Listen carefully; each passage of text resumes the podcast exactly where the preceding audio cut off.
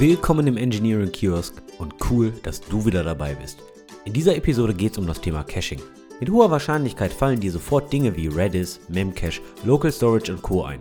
Doch all diese Dinge lassen wir einfach mal weg. Wir sprechen über Cache-Hierarchien, über CPU-Caches L1 bis L4, wie du cachefreundlich programmieren kannst und überprüfst, ob dein CPU-Cache ordentlich ausgenutzt wird und das Ganze sogar mit JavaScript. Welche Ersetzungsstrategien es gibt, wenn der Cache voll ist, sowas wie LIFO, FIFO, Least Frequently Used und Least Recurrently. Da merkt man, wie schwierig Cache-Probleme eigentlich sind, sogar mit der Aussprache. Andi, du darfst nochmal probieren. Least Frequently Used und Least Recently Used, was ein exklusiver und inklusiver Cache ist und final, warum Cache-Invalidierung eigentlich so ein hartes Problem in der Informatik ist. Los geht's, viel Spaß!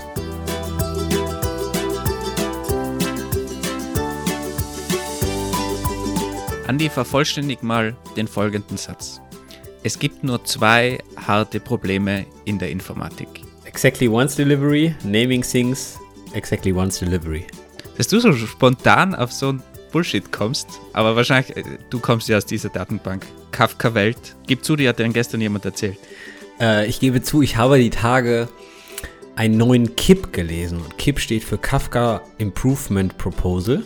Das ist das Format der Design-Dokuments für Kafka. Wenn du da an Kafka etwas ändern möchtest, dann schreibst du ein sogenanntes KIP. Und es hat jemand vorgeschlagen, einen Queuing-Mechanismus in Kafka einzubauen. Beziehungsweise ist das der KIP, der gerade besprochen wird. Und wenn du um Message Queuing sprichst, weil Kafka, Achtung, Geheimnis, ist keine Message Queue. Die wollen es jetzt aber einbauen, dass du Message Queuing hast dann sprichst du natürlich auch um so Themen wie at least once delivery und exactly once delivery. Und darum geht's dann. Und deswegen kam ich relativ schnell auf so einen Blödsinn. In der Kafka-Community gibt es keine Holländer, oder? Ich denke schon, aber Moment mal, Kipp, das war, war, war was zum Essen in Holland. Ähm, hey, du, du, bist gut. Es heißt Händel oder Hühnchen, damit du das auch verstehst. Nee, es heißt aber Kafka Improvement Proposal, heißt das, glaube ich.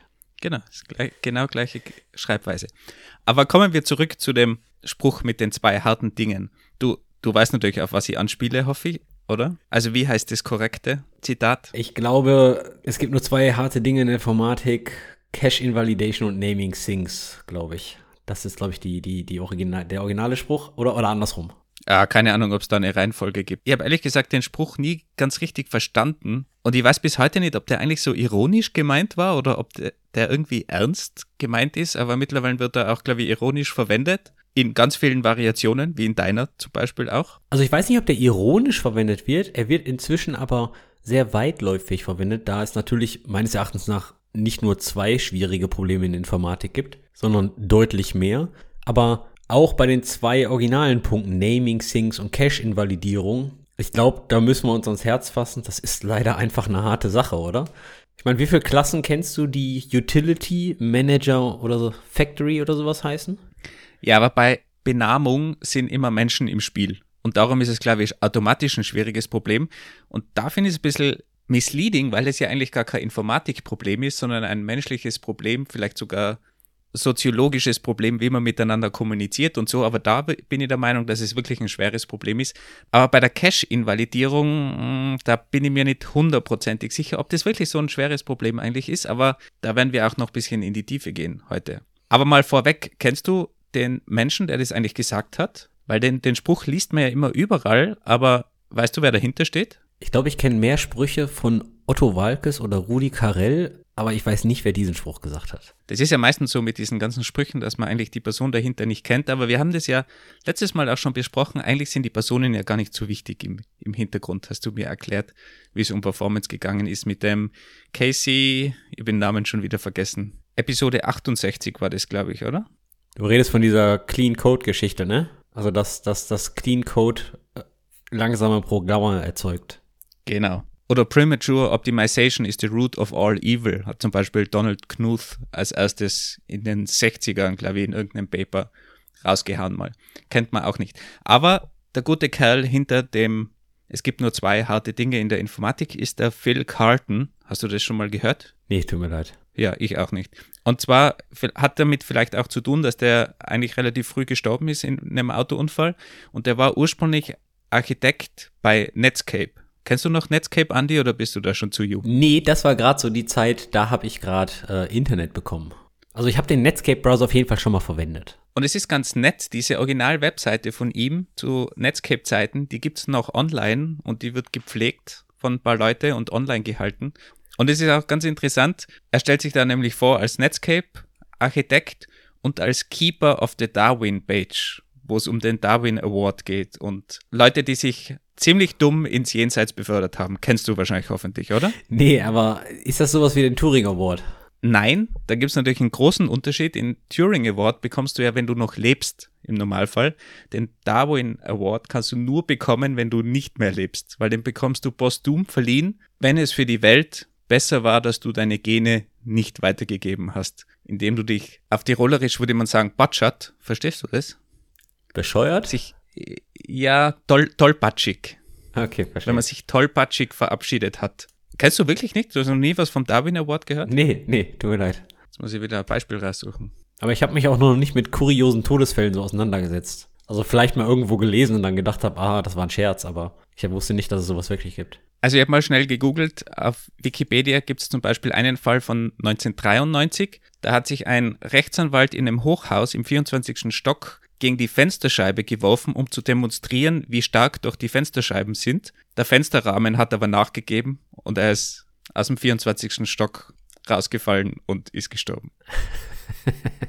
es tut mir total, dass ich darüber lachen muss, aber ich frage mich halt jetzt gerade so, war das ein Prozess gegen den Fensterhersteller? Was war das für ein Prozess und wurde der auch danach weitergeführt?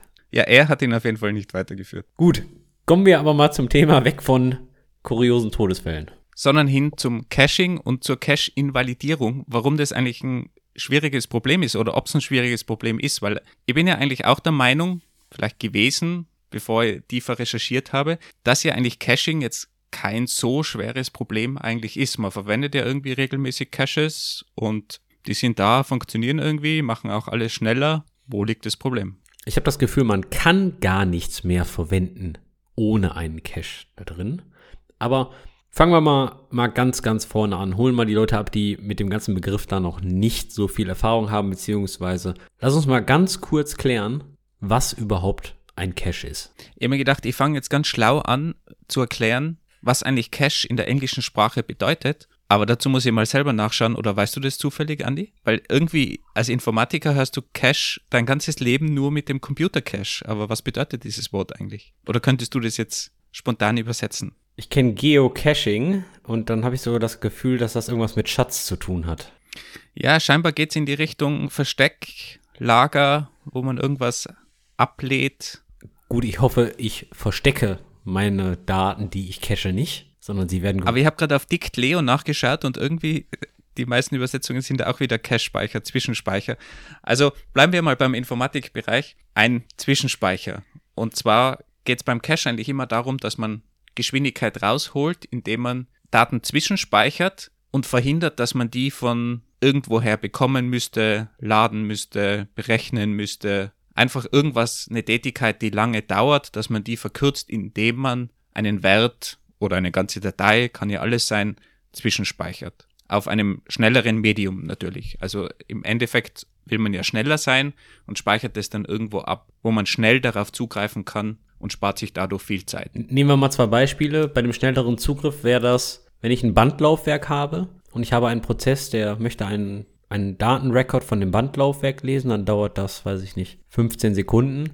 Und wenn ich den Datensatz einmal bereits gelesen habe und dann in meinen Hauptspeicher lade, dann dauert das ein paar Nanosekunden. Das wäre dann zum Beispiel ein Cache, da hat man natürlich Datendeplizierung. Aber du bist immer ein Fan von aktuellen Beispielen, oder? Von praktischen Beispielen.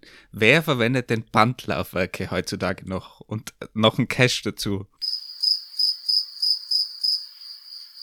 Genau, du hast lange genug überlegt, niemand.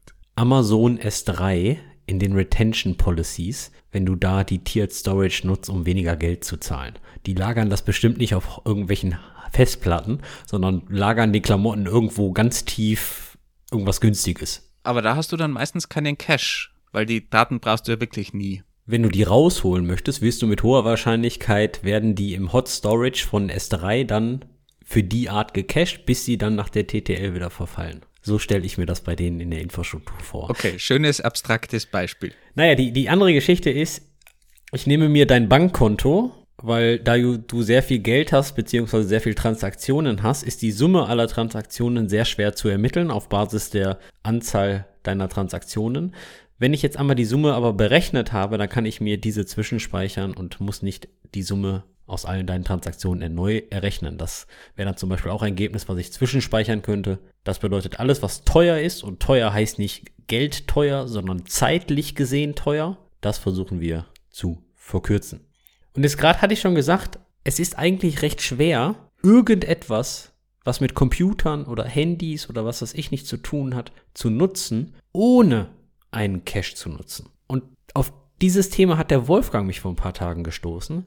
Und jetzt möchte ich dir, dich bitten, mir das mal zu erklären, warum ist das denn so? Ja, du brauchst dir mal nur grundsätzlich überlegen. Als Beispiel, wenn du als User jetzt eine Webseite aufrufst, dann hast du da wahrscheinlich ohne Übertreibung irgendwo 100 Cache-Layer dazwischen. Also um den Wert, der auf deiner Webseite dort angezeigt wird, von der Festplatte, wo das gespeichert ist, bis zu dir auf deinem Bildschirm zu bringen, hast du garantiert hunderte Cache-Layer dazwischen. Weil du hast im Browser einen Cache-Layer drin, der Browser cached was. Die CDNs sind natürlich Caches, haben wir auch eine eigene Episode dazu. Die Webserver haben Caches eingebaut. DNS-Cache natürlich, die Datenbank hat natürlich einen Cache, einen Query Cache, die Datenbank hat einen Page Cache, das Operating System hat einen Cache, Filesystem hat vielleicht irgendwo noch einen Cache, der Controller von deinen Festplatten hat zum Beispiel einen Cache und natürlich die CPU hat auch ganz viele Caches. L1 Cache, L2 Cache, L3 Cache hat man vielleicht schon mal gehört.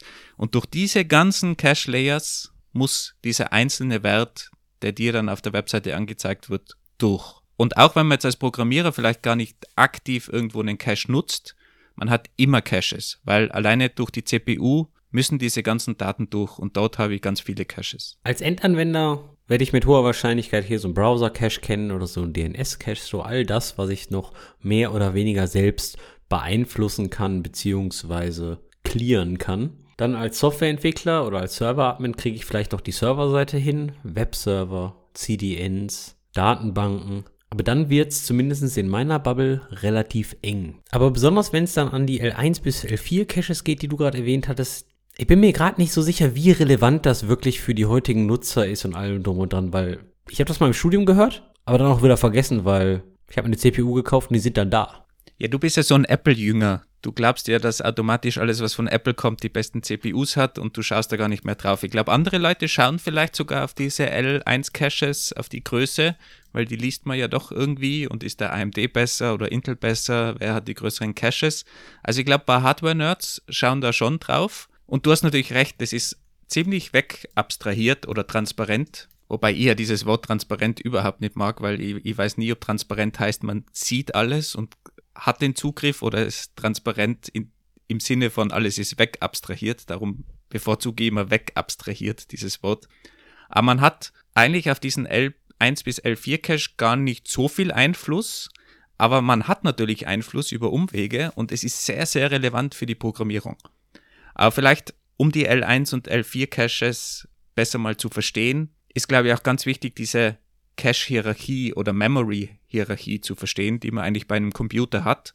Und zwar in jedem Computer, in jedem Server, auch wenn der virtualisiert ist, auch wenn du JavaScript verwendest, im Hintergrund läuft es irgendwo immer und ist auch relevant für dich. Und diese Memory-Hierarchie ist natürlich auch der ganzen Geschwindigkeit geschuldet und dem Fakt, dass meistens Speichermedien, die größer sind, einfach langsamer sind. Eine klassische Festplatte oder dein Bandlaufwerk, um das wieder zu strapazieren, ist natürlich sehr langsam, dafür kannst du ganz viel speichern. Eine Festplatte ist ein bisschen schneller, kannst aber weniger drauf speichern. Und nach oben hin wird der Speicherplatz natürlich immer kleiner. Das heißt, irgendein Hauptspeicher ist kleiner als die Festplatte, dafür schon relativ schnell. Und danach kommen die Cache-Layers in der CPU oder GPU und die Layer in der CPU heißen eben L1, L2, L3, manchmal auch L4.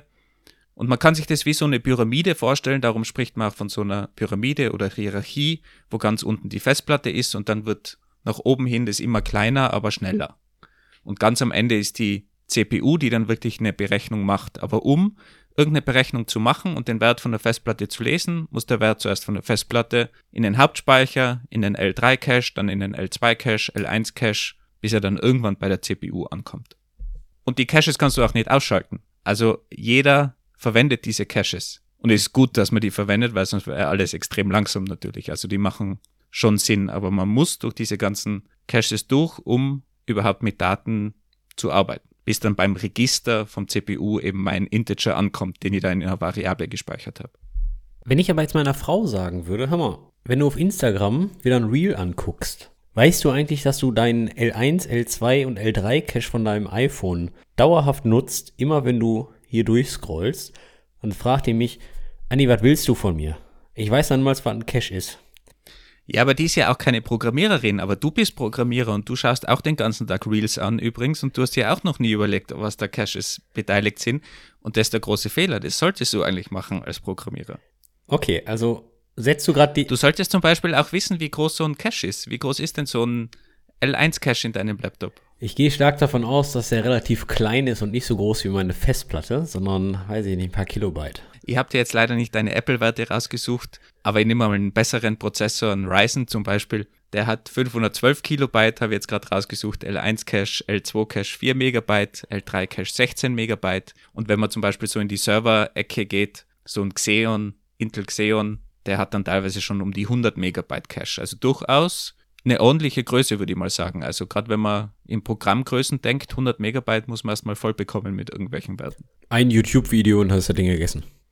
Aber ich meine, der Speicherplatz, zumindest im L1 bis L4 Cache oder auch in anderen Caches, ist ja in der Regel begrenzt. Ja? Wir haben ja jetzt keinen unendlichen Speicher, egal wo wir drin sind. Lass uns doch mal kurz drüber sprechen, wie funktioniert eigentlich ein Cache? Weil ich denke, wenn du die Anforderung stellst, dass ich als Programmierer, als Softwareentwickler mich mit Caches auskennen muss, beziehungsweise weiß, wie ich die benutze, optimiere oder beziehungsweise auch weiß, wann ich diese einfach versuche wegzulassen, dann muss ich ja verstehen, wie so ein Cache funktioniert, worauf es ankommt, wovon ich hier rede. Ja, eigentlich ist der, der Cache ganz simpel ein, ein Speichermedium, wie eine Festplatte. Man greift einfach darauf zu, bekommt was schnell raus, kann aber auch was reinspeichern. Und der Cache was wir unter Cache eigentlich verstehen, ist dann das ganze System, auch die Logik um dieses Speichermedium, um dieses schnelle Speichermedium rundherum, die das managt, was dort abgelegt wird, wann es dort abgelegt wird, wann was geschrieben wird, wann was rausgeworfen wird, weil wir sind ja da in einem relativ kleinen Bereich unterwegs. Also wenn man jetzt einen L1-Cache mit 512 Kilobyte nimmt, wir können natürlich nicht alles in unserem L1-Cache speichern. Wir sind da begrenzt vom der Speicherkapazität. Das heißt, wir müssen auch irgendwann entscheiden, was kommt wieder raus, was lassen wir drin. Und das ist natürlich auch ein großer Bereich von Caches, der gar nicht so leicht ist, in einer möglichst optimierten Variante zu implementieren. Also die Logik von dem Cache ist eigentlich das Wichtige, ist natürlich dann in Hardware gegossen bei der CPU irgendwo, aber das ist das eigentlich ausschlaggebende, wie dieses Gesamtwerk so ein kleiner Computer fast dann arbeitet mit seinem Speicher, mit den Zugriffsmechanismen, mit der Logik und alles, was man dazu braucht. Ich glaube, was wichtig zu wissen ist, dass wenn man etwas im Cache gespeichert hat, dass man wissen muss, wie man diesen Datenrecord wieder aus dem Cache rausholt. Und das tut man in der Regel, wenn man so eine Art ID hat oder so, einen, so einen fixen Key, den man kontinuierlich wieder berechnen kann. Du hast einfach einen Identifier. Bei der CPU ist es natürlich irgendwo der Speicher also die Speicheradresse, um genau zu sein, mit der man den Wert anspricht. Bei einem Query Cache in der Datenbank ist die ID oder der Wert die Query an sich oder die ID von einer Zeile in der Datenbank. Also du hast immer irgendwo einen Identifier, der dir ermöglicht, auf die Daten eigentlich zuzugreifen. Oder den Dateinamen bei der Festplatte wäre ja ungefähr das gleiche. Also du, du brauchst so einen Identifier und der Cache arbeitet anhand dieses Identifiers und speichert dir den eigentlichen Wert unter dem Identifier ab. Und wenn du jetzt schon was im Cache abgespeichert hast und wiederholst, wieder verwenden musst, weil du eine Variable hast, die du in einer Vorschleife zum Beispiel durchgehst, dann hast du einen Cache-Hit. Das heißt, der Wert ist im Cache schon verfügbar. Du holst dir den aus dem Cache raus, aus dem schnellen Cache, zum Beispiel aus dem L1-Cache und musst gar nicht mehr in den L2-Cache gehen oder womöglich sogar auf die Festplatte oder in den Hauptspeicher, weil du den schon im L1-Cache hast hast einen Cache-Hit, kannst ihn sofort verwenden. Wenn du das noch nicht im Cache liegen hast, dann hast du einen Cache-Miss. Das sind die zwei wichtigen Begriffe. die man auch im Monitoring dann verwendet, Cache-Hit und Cache-Miss. Wie viele Zugriffe kann ich direkt aus meinem Cache holen und wie viele muss ich eben eher von meinen langsamen Medien holen und dann im Cache abspeichern. Und diese Hit-Ratio ist eigentlich so ein KPI, den man möglichst optimieren will, weil eben die Caches viel, viel schneller sind und umso mehr ich aus meinem Cache rausholen kann, umso schneller ist mein Programm, umso schneller ist mein Computer oder meine gesamte Architektur, Datenbank, was es dann auch immer ist. Die Hit-Ratio selbst ist die Relation zwischen Cache-Hit und Cache-Miss dann? Genau, also wenn ich 70% Hit-Ratio habe, dann kann ich 70% aus meinen Cache holen und bei 30% von meinen Anfragen muss ich auf die langsame Festplatte wieder zurückgreifen und die Daten holen. Und ab wie viel Prozent Hit-Ratio ist so ein Cache gut, effizient? Lohnt sich der? Ja, das kommt natürlich ganz drauf an, wie schnell dein Medium ist. Wenn man sich jetzt überlegt, okay, du hast einen Browser-Cache, der ist natürlich super schnell, weil der auf dem Computer ist, dann ist die Hit-Ratio natürlich unter Umständen auch schon gut, wenn du 10% oder 3% aus deinem Cache abfrühstücken kannst, weil der Zugriff auf das Internet durch alle Systeme durch, durch Webserver und so weiter bis zu dem eigentlichen Wert oder das Bild oder was du auch immer gerade abrufst, der Vorteil ist natürlich so hoch, dass sich vielleicht auch 5% schon rentieren. Hingegen bei einer CPU willst du vielleicht natürlich wesentlich höher sein, vor allem wenn du eine Vorschleife oder so in dem Programm hast, weil da der Unterschied natürlich nicht so hoch ist und um möglichst viel rauszuholen, probierst du da natürlich aufs Letzte noch rauszuoptimieren. Jetzt hattest du gesagt, so ein L1-Cache hat relativ ja, wenig beziehungsweise viel Speicher. Das kommt, glaube ich, gerade auf die Perspektive an.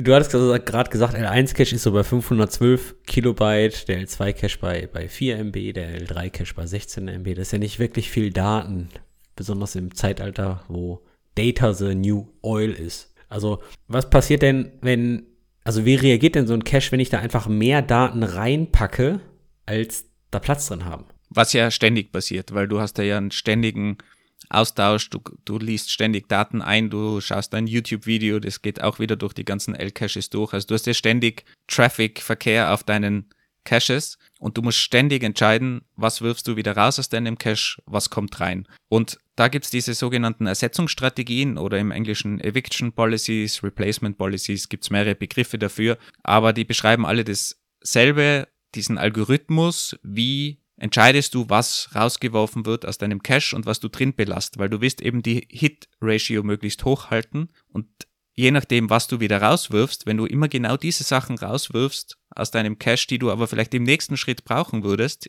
in der Zukunft, das heißt, du musst immer die Zukunft vorhersagen, wenn du die immer rauswirfst, die wichtigen Dinge, dann hast du natürlich extrem niedrige Hit-Ratio und vielleicht wird es am Ende sogar langsamer, weil du musst dir dann im Cache nachfragen, dann wieder auf die Festplatte gehen und so weiter. Also du hast dann ja sogar mehrere Anfragen womöglich auf verschiedene Cache-Layer und das macht das Ganze langsam. Also darum ist es extrem wichtig, was wird ersetzt und was wirfst du aus deinem Cache raus. Den Term Eviction Policy habe ich auch schon öfters gelesen in Dokumentationen wie von meiner Lieblingsdatenbank Redis oder auch Cassandra. Das ist keine Datenbank. Dein Cache wolltest du sagen. Redis ist ein Cache. In-Memory Data Structure Server, wenn du es genau wissen möchtest.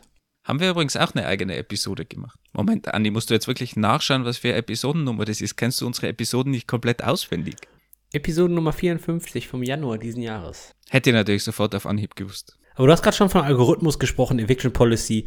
Also wie, was gibt's denn da für Algorithmen? Wie entscheiden die denn, was da wann wie woraus fliegt? Ist das, ist das random? Ist das immer der zuletzt geschriebene Record? Also da werden sich mit hoher Wahrscheinlichkeit ganz viele schlaue Menschen noch mehr Gedanken gemacht haben nicht nur gemacht haben, die machen sich immer noch Gedanken, weil es ist wirklich ein riesen Forschungsgebiet. Und je nach Cache ist es natürlich unterschiedlich. Also wenn du natürlich in einem Browser-Cache bist, dann hast du da andere Ersetzungsstrategien als jetzt in einem CPU-Cache im L1 bis L4-Cache. Die klassischen Ersetzungsstrategien, die man vielleicht schon mal gehört hat, sind FIFO und LIFO, also First In, First Out, Last In, First Out, die man auch sonst in der Programmierung ja kennt bei Queues und solchen Dingen. Das Problem bei First In, First Out, das würde ja so, wenn man naiv auf die Caches schaut, am ehesten Sinn machen. Das, was am ältesten ist, das fliegt als erstes wieder raus. Wenn man dann aber überlegt, okay, ich habe eine Schleife zum Beispiel, dann kann es sein, dass mein Wert, der da gespeichert ist, meine i-Variable zum Beispiel in der Schleife, die liegt ja schon ganz lang in dem Cache drin. Also die wurde als erstes gespeichert, wie ich die Schleife angefangen habe. Jetzt will ich die aber vielleicht nicht ständig rausschmeißen, diese Variable i, nur weil sie alt ist, weil ich brauche sie ja ständig. Und darum ist man dann eher übergegangen auf den LRU-Mechanismus, Least Recently Used.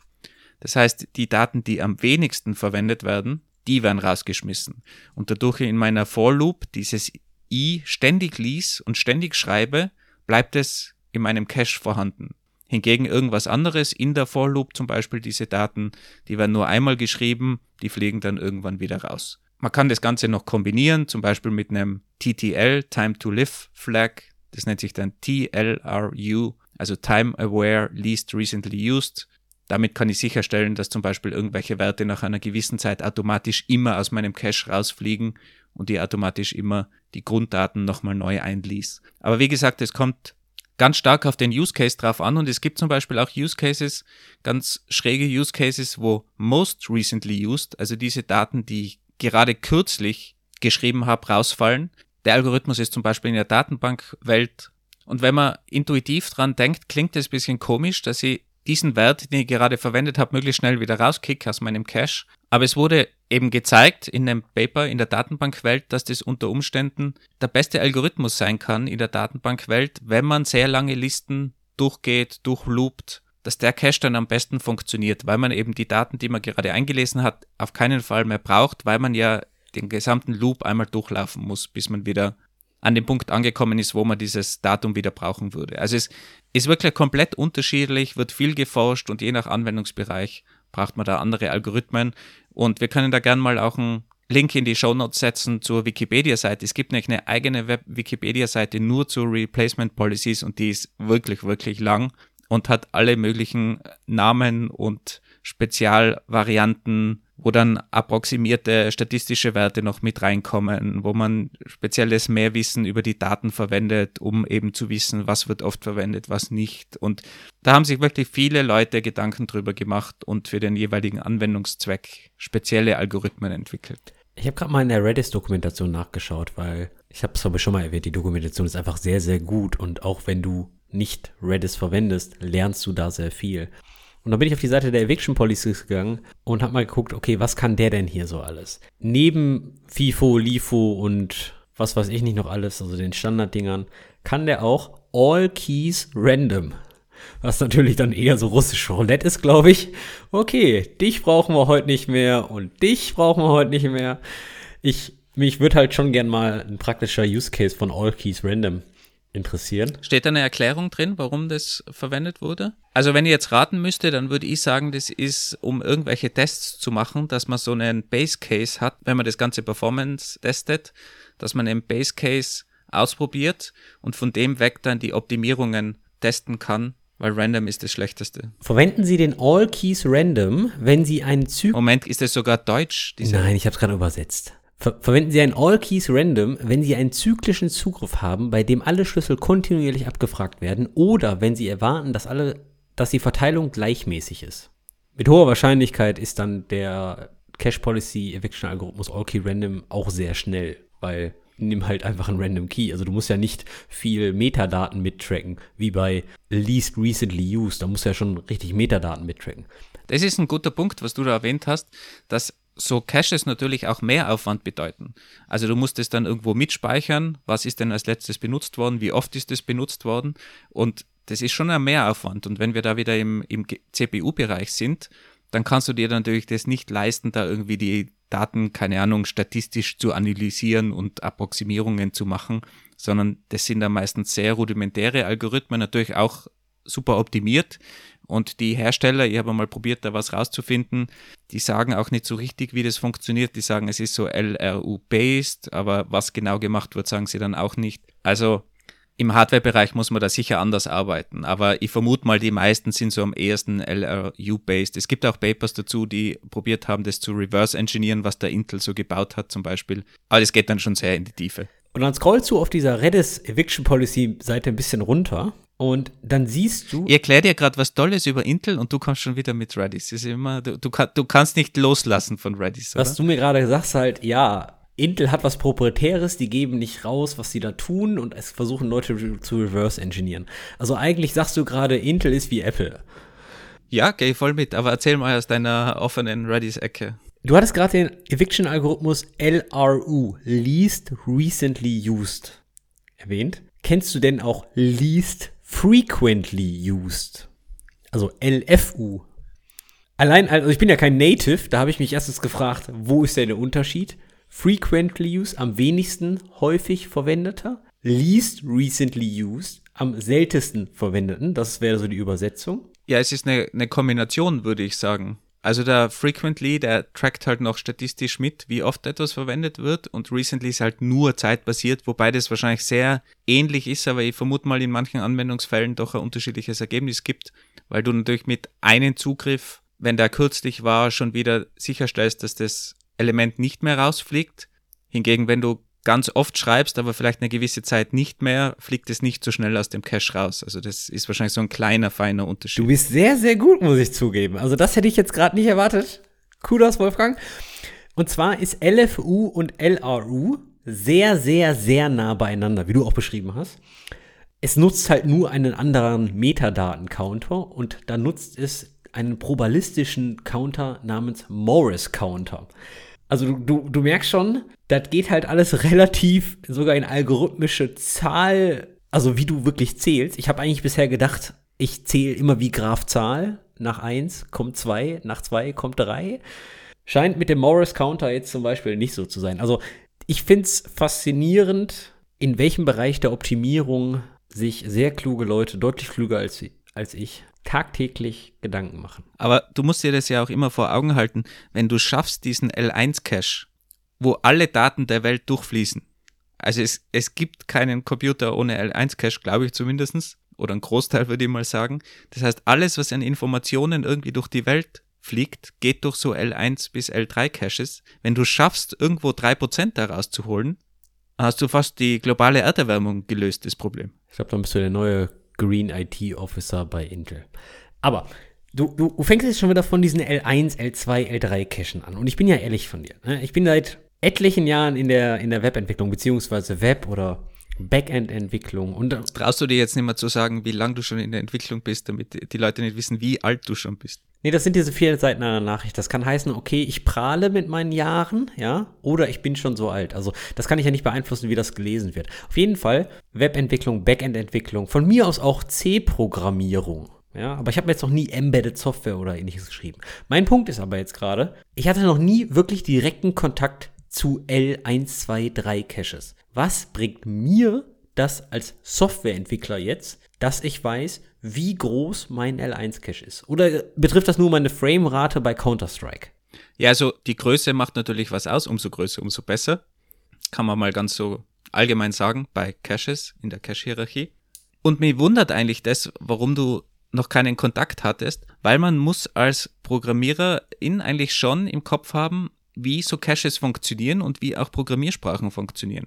Weil es gibt zum Beispiel den großen Unterschied zwischen C und Fortran, dass die, wenn du eine Matrix abspeicherst, also ein zweidimensionales Array, also eine große Tabelle auf gut Deutsch, also nehmen wir mal an, irgendeine Matrix 100 mal 100 Felder, dann speichert dir Fortran das Ganze im Speicher spaltenbasiert ab. Das heißt, Fortran speichert die erste Zelle ab, dann die erste Zelle von der zweiten Zeile, dann die erste Zelle von der dritten Zeile. Und wenn du das klassisch in C oder in deiner Lieblingssprache Go machst, wobei ich habe jetzt keine Ahnung über Go, aber ich sage einfach mal Go macht es auch zeilenweise, dann speichert C zuerst erste Zelle, zweite Zelle, dritte Zelle, vierte Zelle, immer die erste Zeile ab im Speicher und dann kommt die nächste Zeile und dann kommt die nächste Zeile. Und das macht einen extrem großen Unterschied, wie du dann auf die Daten zugreifst. Und das eine ist unter Umständen langsamer und das andere schneller. Und warum ist das ein oder andere jetzt schneller bzw. besser? Ja, da kommt ein ganz wichtiges Element ins Spiel, das sogenannte Prefetching-Verhalten von Caches. Weil Caches sind so aufgebaut, also diese 512 Kilobyte L1 Cache zum Beispiel, die sind in sogenannten Cache Lines, also Cache-Zeilen aufgebaut. Hat man vielleicht schon mal gehört, eine Cache-Line. Das heißt, eigentlich, wenn ich dann einen Integer-Wert raushole aus meinem L1-Cache, dann macht der Cache sogenanntes Prefetching. Also ich würde das mal so aus übersetzen mit voreilendem Gehorsam, weil der Cache denkt, wenn du jetzt einen Integer abrufst, dann wirst du wahrscheinlich den Integer dahinter auch gleich noch brauchen und der fetcht dir das schon mal vorab aus dem L2-Cache in den L1-Cache, obwohl du noch gar nicht gesagt hast, ich brauche das Element. Macht der Cache das automatisch, weil der Cache immer eine gesamte Cache-Line fetcht. Das heißt, zum Beispiel beim L1-Cache 64 Bytes meistens, 128 Bytes beim L2-Cache, wird die gesamte Zeile mit 64 Bytes aus dem L2-Cache in den L1-Cache geschoben, obwohl du nur einen Integerwert, einen kleinen Integerwert brauchst macht der Cache das automatisch. Und wenn jetzt Fortran deine Daten aber spaltenweise ablegst, du aber zeilenweise durch deine Tabelle durchgehst, eine klassische Vorschleife, zuerst immer eine Zeile, dann springst du in die nächste Zeile, dann die ganze zweite Zeile, dann die ganze dritte Zeile. Wenn du so durch eine Fortran-Matrix oder zweidimensionales Array durchwanderst, dann probiert dir der Cache immer die ganze Zeile zu fetchen oder zumindest die nächsten Zellen und du springst aber schon in die nächste Zeile und willst irgendein ganz anderes Element, was dir der Cache gar nicht geholt hat im Vorhinein. Und du hast ständig Cache-Misses. Und deine Cache-Ratio geht extrem nach unten. Und du musst immer wieder alles neu schreiben in deine Caches und immer die Daten wiederholen. Und dein Programm wird dann super langsam, nur weil du mit Fortran zum Beispiel zeilenweise durch dein Programm gehst oder mit C spaltenweise. Also du musst wissen, wie liegen deine Daten im Speicher und wie greifst du darauf zu. Wenn ich jetzt Fortran entwickeln würde, stimme ich dir zu. Nur meine Frage ist, wer entwickelt heutzutage, Achtung, freiwillig noch Fortran? Du, du glaubst gar nicht, wie viele Leute Fortran programmieren. Die ganze wissenschaftliche Welt, diese ganzen Bauingenieure, wenn die irgendwelche Strömungsanalysen machen, deine ganzen Handy-Apps, okay, Apple hat wahrscheinlich nur eine, eine Wetter-App, die erlaubt keine anderen Wetter-Apps. Die basieren garantiert auch alle im Hintergrund, diese ganzen Modelle irgendwo auf Fortran. Also Fortran ist noch überall unterwegs in der Welt. Gibt es auch, glaube ich, Neuerungen. Also ist nicht so schlimm wie COBOL. Ich stelle die Frage anders. Kriege ich so ein Performance-Gain auch in JavaScript hin? Ja, bekommst du. Und jetzt bin ich und gespannt. Ihr habt es gerade für diese Episode mal ausprobiert und haben einen JavaScript-Code geschrieben, der, jetzt muss ich selber nachschauen, 10.000 mal 10.000 eine Matrix macht und einfach durchläuft. Und ich habe einmal das Ganze spaltenorientiert gemacht und einmal zeilenorientiert. Also diese zwei Vorschleifen vor bla bla bla I und J, einmal ist I außen und einmal ist I innen in dieser Vorschleife. Ganz simpel. Und habe das ein paar Mal hintereinander ausgeführt und nicht nur einmal. Warum ist das Problem, wenn man es nur einmal ausführt? Du meinst jetzt für einen Performance-Test? Ja. Mit hoher Wahrscheinlichkeit, weil du dann Seiteneffekte durch andere Applikationen oder ähnliches haben kannst. Um einfach statistisch relevant zu sein. Das natürlich auf der einen Seite, aber auch innerhalb eines Aufrufes habe ich das Ganze mehrfach aufgerufen, weil du hast das Cache-Warming-Phänomen. Wenn du ja über viele Daten drüber gehst, das erste Mal wird alles in deine Caches geladen, zum Beispiel vom RAM in den L3-Cache und der L3-Cache ist groß. Das heißt, du hast die ganzen Daten schon im L3-Cache liegen das heißt, im ersten Zugriff ist es mal ziemlich langsam, weil du alles aus deinem RAM in den L3-Cache bringen musst. Im zweiten Zugriff hast du das dann aber schon im L3-Cache, dann ist es plötzlich schneller. Also umso öfters du mit den Daten arbeitest, umso mehr von den Daten liegt natürlich im L3, L2, L1-Cache und dadurch kannst du da auch Speed rausholen, damit und wenn du fair testen willst, musst du wirklich die Durchläufe öfters machen und du siehst es dann auch sofort, dass das schneller wird. Also bei meinem Durchlauf zum Beispiel, der erste Durchlauf hat 1,7 Sekunden gedauert und der zweite Durchlauf über dieselben Daten nur mehr 0,8 Sekunden. Also du hast da schon einen deutlichen Unterschied und dann bleibt er relativ konstant, also um die 0,8 Sekunden, wenn du dann drüber läufst. Aber das Interessante ist, wenn man das vergleicht, man läuft durch diese 10.000 mal 10.000 Matrix Zeilenweise durch hast du beim ersten Zugriff 1,7 Sekunden, wie erwähnt, danach immer 0,8. Jetzt machst du das Ganze spaltenorientiert, dann hast du das erste Mal 1,7 und dann bleibt es bei 1,7 Sekunden. Das heißt, wenn du spaltenweise durchläufst, hast du immer diese langsame Zeit und du hast keinen Performance Gain durch die Caches.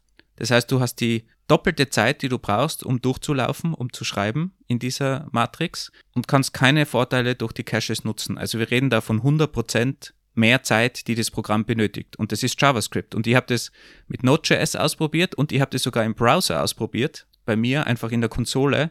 Da ist das gleiche Phänomen, dauert übrigens um die 10 Sekunden, der gleiche Code, der mit Node.js 1,7 Sekunden braucht und die langsame Variante 20 Sekunden. Also du hast die doppelte Zeit, die benötigt wird, nur wegen den L-Caches und sogar im Browser. Also noch mehr Abstraktion gibt es eigentlich gar nicht mehr, als wie wenn du im Browser programmierst. Okay, also du sagst mir jetzt gerade, dass der zeilenorientierte, dass die zeilenorientierte Programmierung bei dir deutlich schneller ist als die spaltenorientierte Programmierung in deinem Array-Index Beispiel jetzt hier. Meine erste Frage ist, warum sollte ich dann die spaltenorientierte Variante überhaupt wählen? Na, es kommt darauf an, wie du deine, deine Daten ablegst. Wenn du dir jetzt vorstellst, du hast eine große Tabelle, also nehmen wir mal ein ganz konkretes Beispiel. Du willst einen Recommender für Netflix-Filme bauen und du hast deine Daten vorliegen in einer ganz großen Tabelle. Die Spalten sind deine Filme, die Zeilen sind deine User. Und dann hast du überall die Infos, wer welcher User welchen Film gehört hat. Ist einfach eine große Matrix. Und jetzt ist die Frage, wie funktioniert dein Algorithmus? Ist der irgendwie userbasiert? Analysiert er die Filme zuerst? Und je nachdem musst du entscheiden, sind die Filme deine Spalten oder sind die Filme deine Zeilen?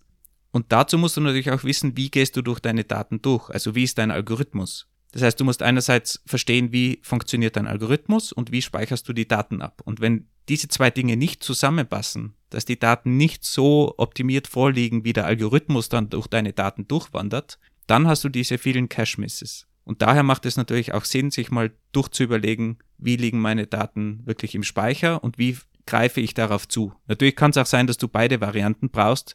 Dann müsstest du dir dann überlegen, was mache ich öfters oder so zum Beispiel, dass das performanter wird. Aber man kann da wirklich, indem man zwei Variablen austauscht, i und j, diese Zählvariablen, kannst du 100% Performance Gain rausholen. Wie kann ich das Ganze denn überhaupt verifizieren, dass meine Daten im L1 oder im L4 Cache landen, dass ich sehr viele oder dass ich primär Cache Hits habe anstatt Cache Misses? Also gibt es da irgendwie eine Metrik?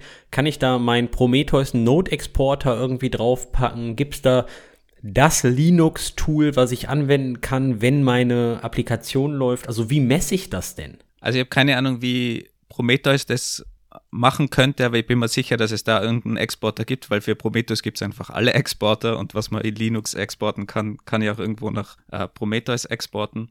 Also grundsätzlich kann man einfach mal Performance-Tests machen mit dem Wissen, dass es diese Caches gibt und ich kann einfach, so wie ich es jetzt gemacht habe, zwei JavaScript Programme gegeneinander laufen lassen und ich sehe, dass eines langsam ist, das andere schneller, dann kann ich mir ausrechnen, okay, es muss irgendwas mit dem zu tun haben, mit dem Speicherzugriff. Aber da brauche ich natürlich ein gewisses Verständnis. Es gibt auch dieses Perf-Tool in Linux, einfach Perf, das Command.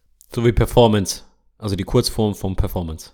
Genau, die Kurzform von Performance, dem kann ich mit übergeben, was ich da testen will, was für Caches, L1-Cache, L2-Cache und das Programm dahinter noch und dann wird das ganze Programm ausgeführt und der misst die Cache-Misses und Hits am Weg. Und ich habe das auch mal getestet mit meinem Node.js-Programm und man sieht da auch, dass die schnelle Variante zum Beispiel 300.000 Cache-Misses hat und die nicht optimierte Variante hat eine Milliarde Cache-Misses. Also du siehst dann ganz deutlich, wie viel Cache-Misses, L1 Cache-Misses du hast. Also du kannst es wirklich für ein Programm testen und siehst es dann auch, wenn du das genauer wissen willst. Aber du musst natürlich trotzdem wissen, wo du nachschaust und eine Vermutung haben, weil du musst natürlich dem Programm sagen, gib mir die, die Cache-Misses zum Beispiel vom L1-Cache oder L2-Cache. Aber du kannst wirklich so in die Tiefe gehen mit äh, einem beliebigen Kommando, also sogar mit JavaScript. Du musst jetzt keine Profiling-Daten oder so irgendwas aktivieren, du kannst es wirklich so simpel auch aufrufen.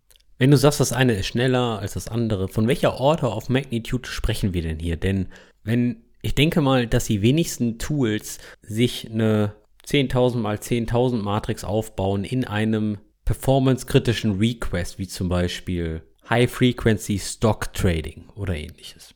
Sondern dass sowas ja. Naja, gerade beim, beim Stock Trading würde ich sagen, wo extrem viel mit Daten hantiert wird, da ist das vielleicht sogar relevant. Und wenn man natürlich jetzt auch auf den Browser geht und dieses Programm im Browser ausführt und ich habe einmal 10 Sekunden und einmal 20 Sekunden, das ist natürlich schon ein Riesenunterschied. Also das ist die, die doppelte Zeit. Und das kann natürlich auch exponentiell unter Umständen wachsen, je nachdem, was du für ein Programm schreibst. Aber deswegen sage ich ja, die wenigsten Leute werden ja im Browser oder im HTTP-Request sich so eine zehnmal, keine Ahnung was, keine Ahnung, also eine sehr große Matrix aufbauen. Das wird ja dann irgendwo mit hoher Wahrscheinlichkeit zwischengespeichert oder die Matrix ist nur ein Zwischenschritt für irgendein weiterführendes Ergebnis und das Ergebnis wird dann gecached. Ja, klar. Also natürlich, du hast dieses Problem nur in dem Bereich, wo es halt wirklich was ausmacht. Entweder du bist in einem High-Performance-Setup, also irgendwelche Datenbank-Programmierer, die Indizes programmieren oder Caches für Datenbank, für die ist es natürlich super relevant, wie ein Index aufgebaut wird in der Datenbank. Aber es kann natürlich für dich auch schon relevant sein, wie du was abspeicherst in der Datenbank, dass das optimiert für die Caches abgelegt wird. Und da kannst du dann schon viel rausholen, weil wenn deine Datenbankabfragen dann schneller werden, hilft das natürlich auch deiner Web-App am Ende, weil du einfach, keine Ahnung, zum Beispiel UUIDs optimierter ablegst in der Datenbank. Ist so ein klassisches Exempel, weil du dann einfach kleinere Werte hast, kürzere Werte und dann hast du automatisch die, das Prefetching von den L-Caches wieder, die die mehr Daten reinholen können und hast da natürlich auch dann wieder Vorteile. Also es betrifft schon alle Ebenen und auch die klassischen WebentwicklerInnen können da genauso Speed rausholen. Und umso mehr man mit Daten arbeitet, umso wichtiger ist es natürlich. Weil sich das dann einfach potenziert dementsprechend. Wenn ich irgendwo 10% raushole und ich mache das halt eine Million Mal und bin dann 10% schneller, das ist natürlich dann schon unter Umständen eine große Zahl, die da am Ende besser wird. Wenn ich dich jetzt aber richtig verstehe, kann ich cache-freundlich programmieren, wie dein Spalten versus Zeilen orientiertes Beispiel da gerade.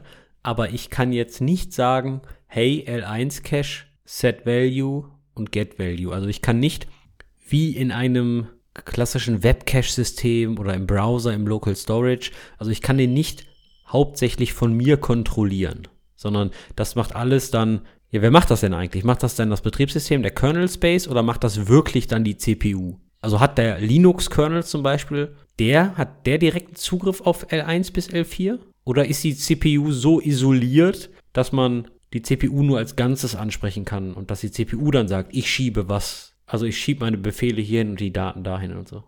Also je nach CPU ist es ein bisschen unterschiedlich und manche CPUs kann man in gewisser Weise beeinflussen.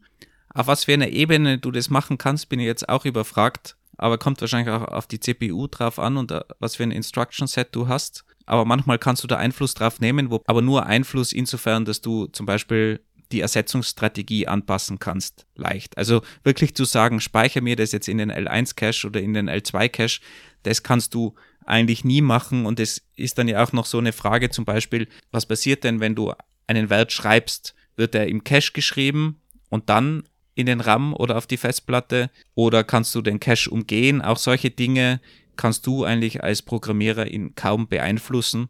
Das ist wirklich alles wegabstrahiert und im Idealfall sogar so tief in der Hardware, dass du kaum etwas beeinflussen kannst, weil das einfach super optimiert ist und das wahrscheinlich sonst langsamer werden würde, wenn du das beeinflusst. Vielleicht sollte man es auch nicht beeinflussen, weil wenn sich da sehr viele kluge Menschen Gedanken drum gemacht haben und ich komme da rum mit meinem Programm und sag da Set L1 Cache nach mir die Sinnflut, dann ist das, glaube ich, besser für das ganze Betriebssystem und für die ganzen anderen Applikationen, wenn ich meine Finger davon lasse. Aber wenn du cache-friendly natürlich programmierst, hat das schon einen Vorteil. Und da gibt es dann natürlich auch noch andere Elemente, vor allem wenn du dann parallele Programme hast, mehrere CPUs, geteilten Cache, ob sich die CPUs den Cache teilen oder nicht. Wenn du solche Informationen natürlich hast, kannst du schon natürlich da auch was anpassen, wobei da sind wir uns ehrlich, das brauchen meiner Meinung nach nur Leute, die wirklich auf einer sehr tiefen Ebene unterwegs sind.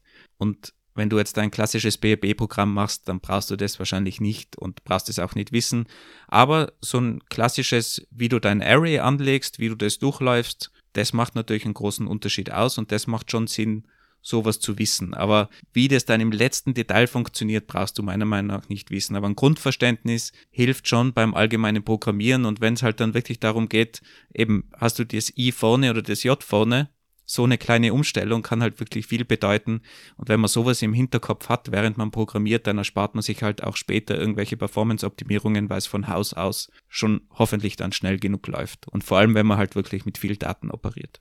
Ich meine, jetzt haben wir erklärt, was ein Cache ist, dass man eigentlich ohne Caches nicht mehr klarkommt, beziehungsweise das auch gar nicht beeinflussen kann, wie ein Cache funktioniert, und jetzt sind wir mal ein bisschen tiefer in die L1 bis L4 Caches gegangen, beziehungsweise wie ich als Softwareentwickler und Softwareentwicklerin die ganze Sache ein bisschen beeinflussen kann. Wenn ich doch hier doch in der Programmierung jetzt unterwegs bin, dann ist das erste, was mir Google entgegenwirft, irgendwas von Amazon, CDN Cache oder Memcache, Redis, Varnish und irgendwelche Proxys und was weiß der Geil nicht. Ist das, was du gerade beschrieben hast, alles das, was für L1 und L4 valide ist, eigentlich auch so übertragbar auf andere Caches? Also auf klassische Web-Caches von heute? Das ist sehr schön, dass du das fragst. Ein Freund von mir hat sich so beschwert, dass wir in der Proxy-Folge, oder ich besser gesagt in der Proxy-Folge immer behauptet hat, alles ist ein Proxy. Ich würde auch sagen, Proxy ist ein Cache. Jetzt könnte ich gleich wieder sagen, alles ist ein Cache und es funktioniert eh alles gleich. Er hat, er hat sich da sehr beschwert, dass, wir, dass ich das nicht differenzierter betrachte, aber der kommt auch aus der Netzwerkecke. Also ich glaube, man könnte natürlich im Allgemeinen sagen, alle Caches funktionieren gleich, aber im Detail ist es dann natürlich doch wieder unterschiedlich. Und bei manchen hast du auch mehr Einfluss drauf. Bei dem CPU-Cache hast du halt kaum Einfluss, außer über Cache-friendly Programmierung. Wenn du natürlich deinen eigenen Cache programmierst oder irgendeinen Redis als Cache verwendest, dann hast du ja die Logik geschrieben, wie gecached wird, weil du entscheidest ja, wann etwas in Redis geschrieben wird, wann nicht, wann in die Datenbank. Dann schreibst du die Logik selber, da hast du natürlich mehr Einfluss.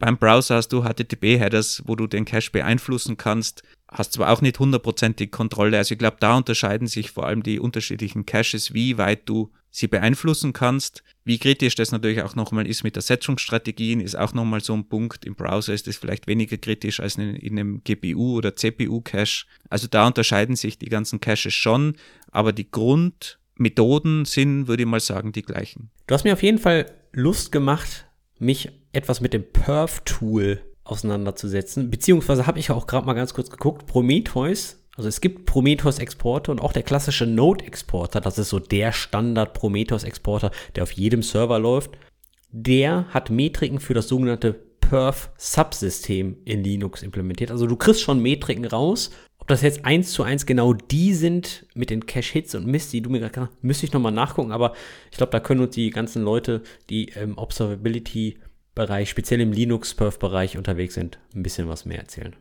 Auf jeden Fall habe ich gerade, als du mir ein bisschen was über die Welt der CPUs erzählt hast, mal kurz gegoogelt.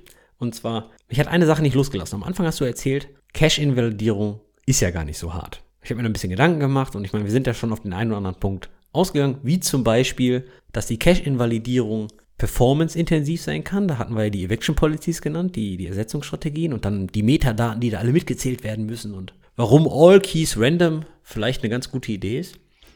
Aber das ist es ja nicht alles, weil Performance, ja, ist eine schwierige Thematik. Aber da habe ich eine schöne Seite gefunden, die auch noch mal drei weitere Gründe sagt, warum Cache-Invalidierung eine schwierige Sache ist. Und zwar Grund 1, das Timing. Wann weiß man denn, wann dieser Cache zu invalidieren ist, weil in der einen Richtung möchtest du natürlich die Hauptsource nicht zu oft anfragen. Das kommt darauf an, wie teuer es ist, die Hauptsource anzufragen. Auf der anderen Seite möchtest du natürlich die Daten auch nicht zu spät invalidieren, weil du dann gegebenenfalls invalide oder sogenannte Stale-Daten, also Out-of-Date-Daten rausgeben würdest. Wobei dieses Argument natürlich nur zählt, wenn du exklusive Caches hast, nennt sich das, und nicht inklusive. Inklusive Caches heißt zum Beispiel bei dem L1-Cache, dass zuerst in den L1 geschrieben wird, dann in den L2, dann in den L3, dann in den Hauptspeicher. Also du hast diese Hierarchie, da kannst du keine veralteten Daten haben, weil da immer alles durch die Hierarchie durch muss. Wenn du aber exklusive Caches hast, wie in Redis, wo du selber entscheidest, wann hole ich was aus dem Redis, wann aus der originalen Datenbank, da kannst du dann natürlich ungültige Daten haben. Also es kommt dann da auch auf die Architektur natürlich drauf an. Ah, das stimmt. Bei, bei CPU hast du dann inklusive Caches wegen dieser L1 bis L4 Hierarchie und die meisten anderen Cache-Systeme, nehmen wir mal im Web, sind eigentlich exklusive, würde ich sagen. Obwohl du, also die, die man irgendwie selber einbaut. Voll. Genau, obwohl du natürlich dir selbst in deiner Infrastruktur auch ein inklusives Cache-System einbauen kannst, oder? Genau, könntest du natürlich auch machen. Aber da also nehmen wir, nehmen wir mal ein Varnish vorne dran, das hat den ganzen HTML-Output und dann als zweiter Layer der Redis für deine Datenbankabfragen und so weiter. Das ist ja schon irgendwie so eine Art Layer-System, oder? Oder Level-System. Ja, aber da ist natürlich der Unterschied, dass sich hinten was ändern kann, ohne dass der Varnish das mitbekommt. Auf, Im Hauptspeicher kann sich eigentlich nichts ändern, ohne dass das der L1-Cache mitbekommt, weil das natürlich immer dort durchgeht. Vor allem Problem wäre da dann wieder, wenn irgendwie verschiedene CPUs auf einen Speicher zugreifen und so weiter und da aber unterschiedliche Caches haben. Also, wie man schon sieht, es wird recht schnell komplex, ja. Grund 2 wird die Granularität genannt. Und das bezieht sich speziell darauf, dass du natürlich kontinuierlich wissen musst, welchen Datensatz du invalidieren möchtest. Du möchtest ja nicht kontinuierlich den kompletten Cache invalidieren, sondern mit hoher Wahrscheinlichkeit nur einen granularen Teil, einen Datensatz, fünf Datensätze oder ähnliches. Weil wenn du den kompletten Cache natürlich clearst, dann bist du eigentlich da am Anfang so, als hättest du keinen Cache. Deswegen die Ermittlung, welchen Cache bzw. welchen Datensatz du löschen musst oder auch aufpassen, dass du nicht bei einem Cache Clear den kompletten Datensatz löscht, weil du nur die Hälfte löschen musst, ist natürlich auch eine schwierige Thematik. Hier wird als Beispiel so eine Art deine Bestellhistorie erwähnt. Also stell dir vor, du hast halt einen Shop und da bestellt ein Kunde etwas Neues. Und du cachst dem seine Bestellhistorie. Nur weil der Kunde etwas Neues bestellt hat, musst du ja nicht die komplette Bestellhistorie aus dem Cache löschen, sondern nur updaten. Das ist so eine Sache, dass du dann vielleicht zu viel der Daten löscht. Das ist auch ganz interessant. Kommt natürlich dann auch wieder ganz darauf an, wie legst du deine Daten ab. Ne? Legst du die einzelnen Bestellungen ab als einzelne Records oder legst du die Bestellhistorie als ein Record ab? Also das ist natürlich dann sehr viel, boah, ich hasse dieses Wort, was ich jetzt sage. Datenarchitektur. Ich hasse das Wort Datenarchitektur. Ist doch ein schönes Wort. Ja, und dann der dritte Grund, also neben der Performance, ist die Consistency. Was die jetzt sagen, stell dir vor, du hast lokale Speicher. Stell dir vor, du hast mehrere Server und jeder Server hat seinen eigenen Cache. Und jeder Server speichert auch die gleichen Cache-Daten ab. Die Konsistenz, dass dein Cache-Record dann auf allen Servern gelöscht wird, das ist ja auch kein einfaches Problem zu lösen, so dass du innerhalb deines Caches natürlich auch konsistent bist. Besonders bei dem heutigen Tag verteilte Systeme. Ich nenne mal Leader Election als Problem. Das ist, das könnte gegebenenfalls in die Richtung eingeordnet werden. Ja, hier Konsensus. Wenn zwei verteilte Systeme, also wenn zwei Nodes in einem drei Node Cluster auf einmal beide sagen, ich bin Leader, dann würde ich sagen, dann ist da von der Konsistenz etwas aus dem Rahmen gelaufen. Also ganz grundsätzlich haben Caches genau das Problem wie auch andere, alle anderen Bereiche, wo man Daten dupliziert. Also auch in der Datenbank, wo man Daten dupliziert. Das ist ja genau das, was du eigentlich jetzt auch gerade erwähnt hast. Sobald die Daten mehrfach vorhanden habe, habe ich diese ganzen Probleme mit Konsistenz, mit Aktualität und so weiter. Und genau das ist natürlich auch das Problem auf der Cache-Ebene und da muss es vielleicht auch noch möglichst performant sein. Trotzdem bin ich immer noch nicht so überzeugt, ob das wirklich ein schweres Informatikproblem ist, weil es gibt ja auch diesen Spruch, es gibt keine schweren Informatikprobleme, aber ich kann aus jedem Problem ein schweres Problem machen, indem ich möglichst in die Tiefe gehe. Und das haben wir jetzt ja auch ein bisschen gemacht. Und ich glaube, man kann jedes Problem verkomplizieren. Ich glaube, ein gewisses Grundverständnis ist wichtig, aber wenn man natürlich in die Tiefe geht, wird alles immer komplizierter und komplexer. Aber meine These ist natürlich, wenn Caching kompliziert ist und ihr habt eine Datenbank, die Caching verwendet, dann musst du ja neben dem Caching auch noch andere Sachen beachten und ist dadurch automatisch komplizierter, also ist Datenbanken eindeutig ein kompliz komplizierteres Problem in der Informatik als Caching, weil es Caching inkludiert. So, jetzt sag mal da, dagegen was. Also ich glaube schon, dass Cache-Systeme kompliziert sein können. Ich glaube, es kommt aber wirklich ganz darauf an, wie du wie baust du es auf, welchen Use Case, bla bla bla. Typische Beraterantwort, it depends. Also zum Beispiel, hast du schon mal die Memcache Slab Allokation verstanden? Ja, also der geht ja auch so tief, wie legt der seine Speicherbereiche im Memory ab, damit das effizient ist, bla bla bla. Also ich glaube schon, dass das sehr, sehr, sehr tief reingehen kann. Genauso wie bei den äh, Eviction Policies. Ja, es gibt eine eigene Wikipedia-Seite. Und äh, je nach Use Case kann das so und so und so sein.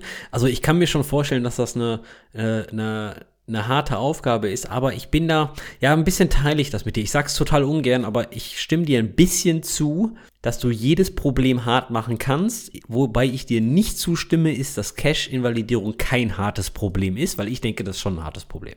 Ja, ist natürlich immer die Frage, was ein hartes Problem ist.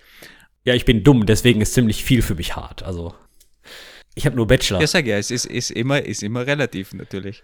Aber wir würden uns natürlich freuen, wenn ihr uns auch mal erklärt, was ein hartes Problem ist. Und wahrscheinlich haben wir ganz viele Bereiche auch vergessen von dem ganzen Caching-Thema. Also würden wir uns freuen auf Feedback, am besten in unserer Community. Link dazu findet ihr natürlich in den Show Notes wie immer. Ich gehe auf jeden Fall jetzt zurück in meine IDE und kontrolliere erstmal meinen Source Code. Wie lege ich eigentlich meine, meine äh, Matrix-Operationen alle so ab und meine, meine Matrix-Datenstrukturen? Also ich kann dir gern den Source Code schicken. Den habe ich sogar in mehreren Programmiersprachen. Das heißt, du kannst dir. Den packst du doch hoffentlich sowieso auf einen GitHub-Gist, damit wir den unten in den Shownotes verlinken können, oder? Also, wenn jemand in unserer Community danach fragt, stelle den natürlich gerne zur Verfügung. Das war's wieder von uns für diese Woche. Vielen Dank und wir sagen bis bald. Tschüss. Ciao.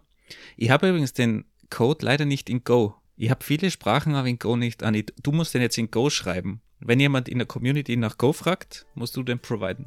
Pack die, pack die ganzen Sachen mal auf GIS und dann mache ich dir den in Go. Schreib mir ein kleines Tutorial, wie ich das messe. Ist jetzt kein Witz, also ich weiß das ja gerade wirklich nicht. Und ähm, dann mache ich das mal in Go und dann können wir mal was schauen, ja? Wer jetzt noch immer dabei ist, Anni macht schon wieder ein Riesenprojekt aus der ganzen Sache. Nee, ich möchte Leute educaten, ja? Und du kannst dann wohl mal ein paar Zeilen, wie welche Commands man ausführen kann, in den README packen. Kriegst ja wohl gerade nochmal hin. So, jetzt aber. Tschüss. Ciao.